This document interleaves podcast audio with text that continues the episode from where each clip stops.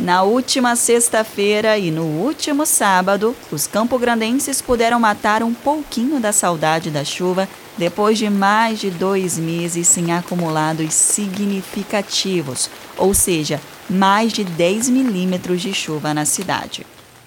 A última vez que a capital registrou mais de 10 milímetros antes da frente fria do final de agosto foi no dia 11 de junho para setembro, a previsão é que a chegada de uma frente fria traga chuva, só que para a região sudoeste de Mato Grosso do Sul, logo no início do mês, segundo informações da Valesca Fernandes, que é doutora em meteorologia. No período que vai de 1 de setembro a 7 de setembro, a probabilidade de chuva é fraca, com acumulados de chuva de até 10 milímetros para a porção extremo sul da região sudoeste, devido à atuação de uma frente fria. Na segunda semana do mês, a expectativa é que a maior parte de Mato Grosso do Sul registre chuva. No segundo período, de 7 de setembro a 15 de setembro, a probabilidade de chuvas com acumulados variando de 5 a 20 milímetros na maior parte do estado, devido à passagem de uma outra frente fria. Segundo o Instituto Nacional de Meteorologia, as chuvas devem ficar abaixo do normal na região norte de Mato Grosso do Sul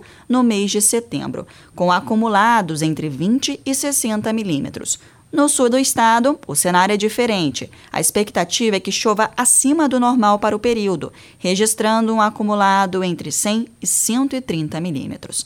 Em relação às temperaturas no mês de setembro, elas vão continuar altas nos primeiros dias do mês, principalmente na região pantaneira. De Campo Grande, Ingrid Rocha.